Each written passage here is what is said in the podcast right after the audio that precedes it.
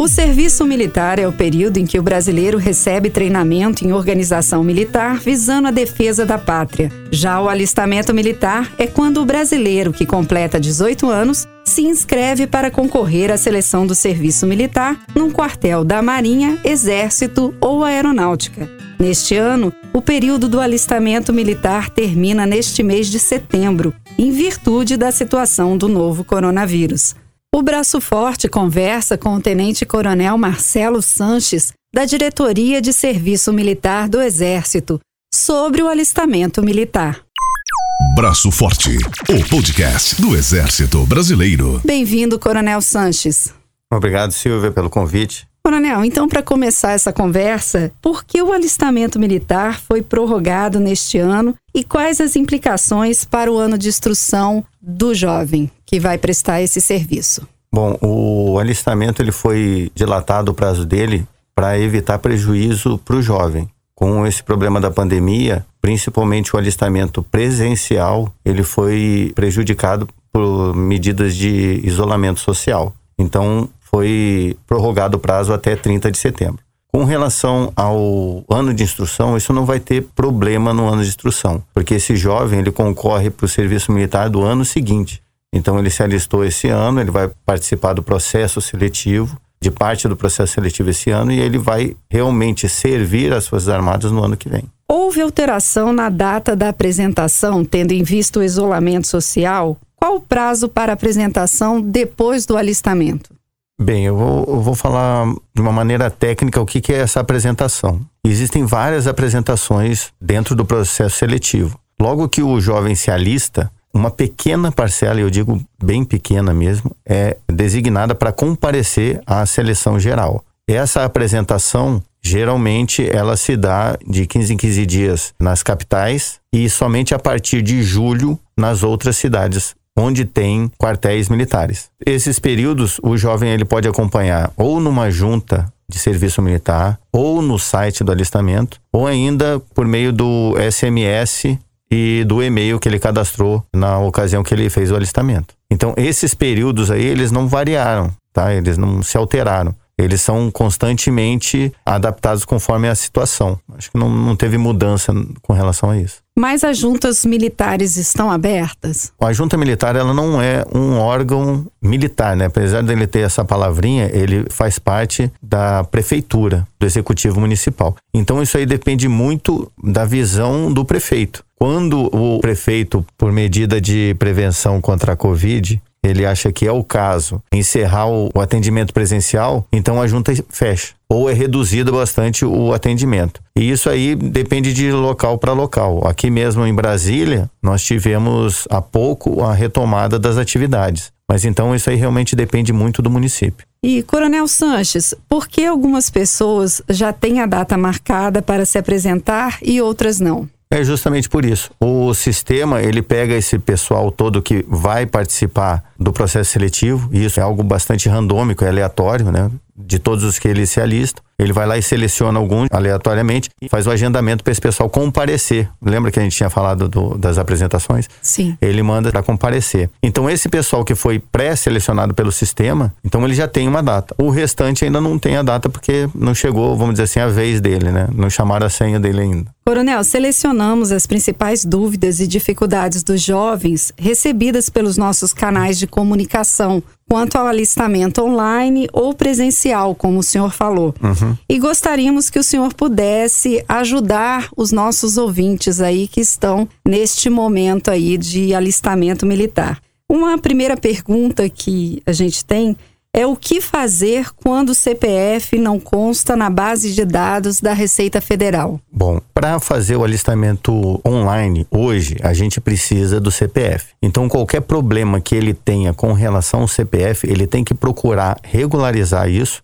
junto à Receita Federal. Então, o que acontece muito? O jovem ele vai lá se alistar na plataforma do alistamento online e consta lá como erro no CPF. E isso aí não é um problema do site do alistamento. É um problema dele com a Receita Federal. Aí quando ele chega lá na Receita Federal, geralmente o que ele faz? Ele consulta a situação cadastral dele. Ah, o CPF dele está irregular. Não, não, geralmente ao contrário, ele está regular. Sim. E aí ele retorna, poxa, como é que eu estou regular na Receita e eu não consigo realizar o alistamento? Mas aí é que vem o pulo do gato. ele está em dia lá com o cadastro de pessoa física, contudo, os dados que ele consta ali no cadastro é que podem estar errados. Então, às vezes, a data de nascimento dele está errada, o nome da mãe, às vezes até o sexo. Consta lá como o sexo feminino e aí o site não vai deixar ele prestar o serviço por causa do sexo. Ele tem que verificar os dados que ele tem cadastrado lá e não a situação cadastral dele na Receita. Quando dá problema de segurança no site, o que significa? O que o jovem pode fazer? Na verdade, não há um, um, problema de segurança. Tá? O nosso site ele é seguro. Ele tem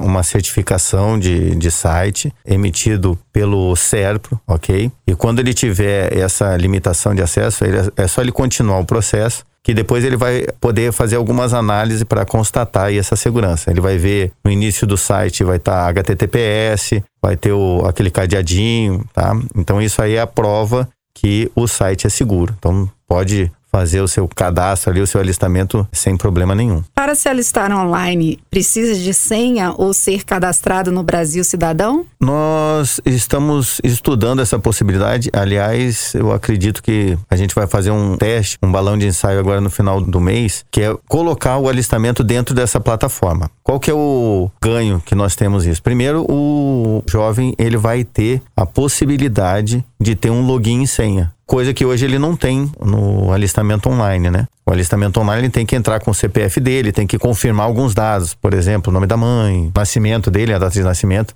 e na plataforma vai ser mais rápido. Então, um próximo estágio, eu tenho certeza que vai ter sim que fazer esse cadastro lá no, no Brasil Cidadão. E como checar as informações recebidas por e-mail ou por SMS? O e-mail e o SMS eles são encaminhados para aqueles telefone e e-mail que o próprio é, jovem informou durante o alistamento. E quais são as mensagens que são passadas por e-mail e por SMS? Apenas o seguinte: seu status mudou e confira, né, o, as mudanças, as alterações lá nesse, nesse site, no alistamento. E é importante também que se diga, né, ainda bem que você tocou no assunto, que ali não tem qualquer tipo de solicitação de pagamento de multa, pagamento de taxa, não existe isso. O alistamento é gratuito, ele só pede para você verificar a sua situação no site. Ele vai receber a seguinte orientação: procure as informações no site do alistamento ou ainda, se não ficar seguro, assim, de mexer na internet e, e coisa e tal, né, pode ir também a uma junta de serviço militar. Então, ele tem esses dois canais aí de acesso à informação. Ou ele comparece a uma junta de serviço militar,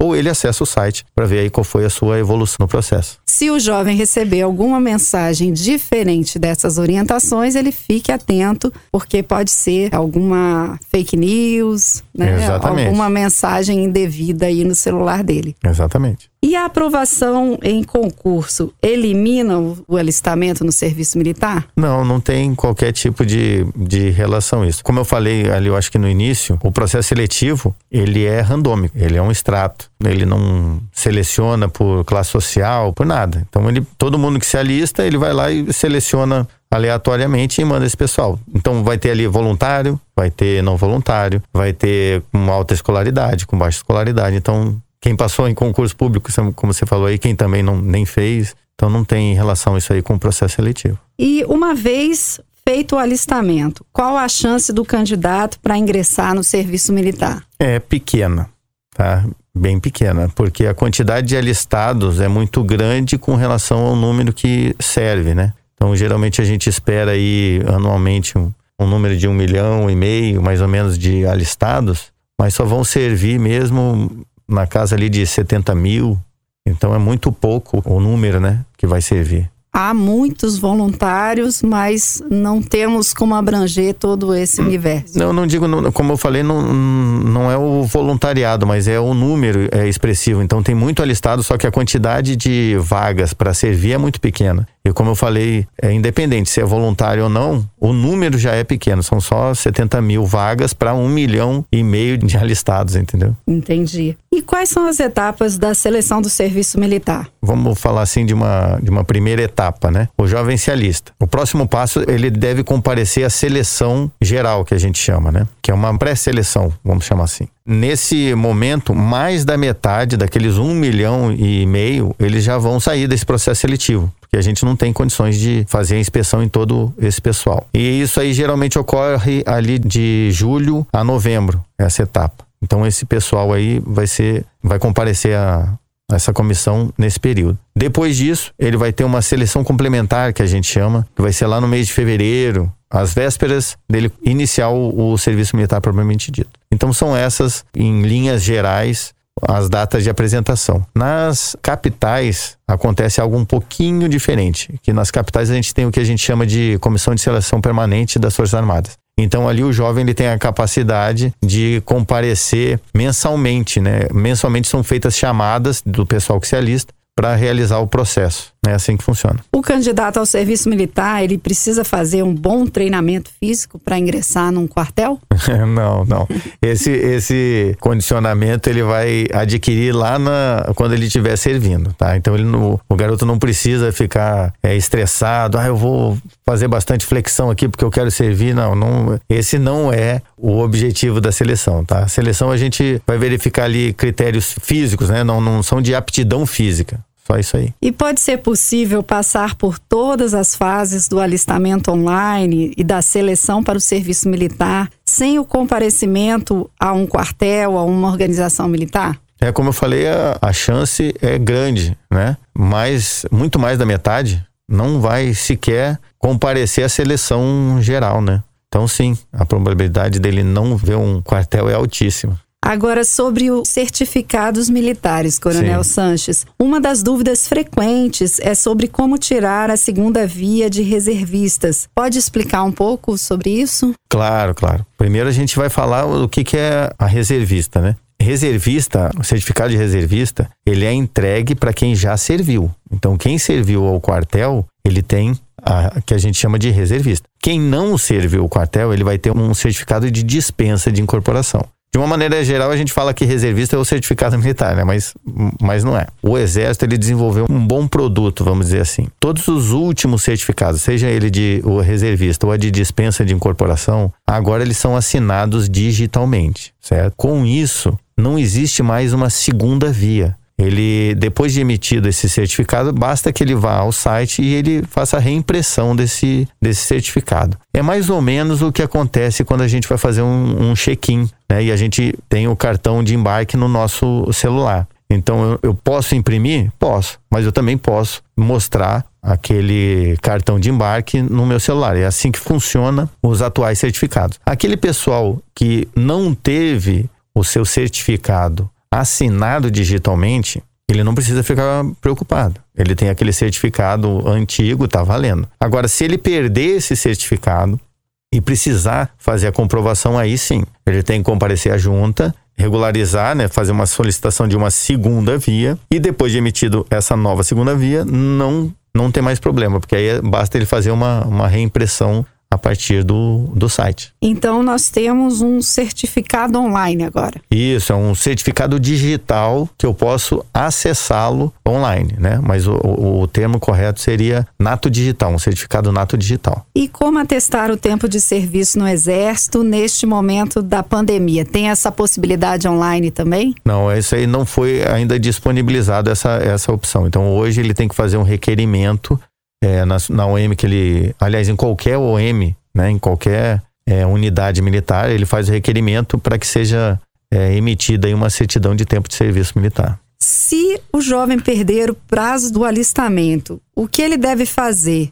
E se ele não conseguir se alistar, ele terá algum problema? Bom, se ele perder o prazo, tá, que vai agora até 30 de setembro, ele tem que procurar uma junta de serviço militar, ele vai pagar uma, uma multa, certo? E e ele vai então realizar o alistamento. Mesmo depois, é importante que a gente diga isso, mesmo depois do, do período regulamentar, o jovem ele deve se alistar. Ele não realizando esse alistamento, ele vai ficar em débito com o serviço militar. E aí ele vai ter problemas de exercer plenamente a sua cidadania. É como se fosse mais ou menos passar de fase. Então ele se alista, ele passa de fase e aí ele consegue é, retirar o seu passaporte, ele consegue assinar sua carteira, ele consegue é, entrar numa, num estabelecimento de ensino superior, entre outros benefícios e direitos, como por exemplo é, tomar posse em cargo público. Então, Coronel Sanches, chegamos ao final do Braço Forte e neste episódio conversamos sobre as principais dúvidas do alistamento e algumas questões do serviço militar.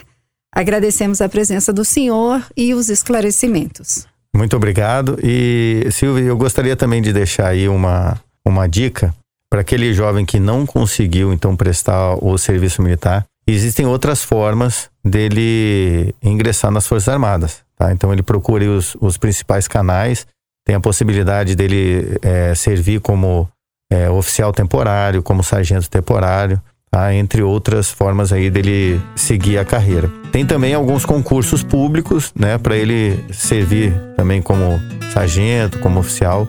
É só procurar aí as, os sites aí das principais escolas.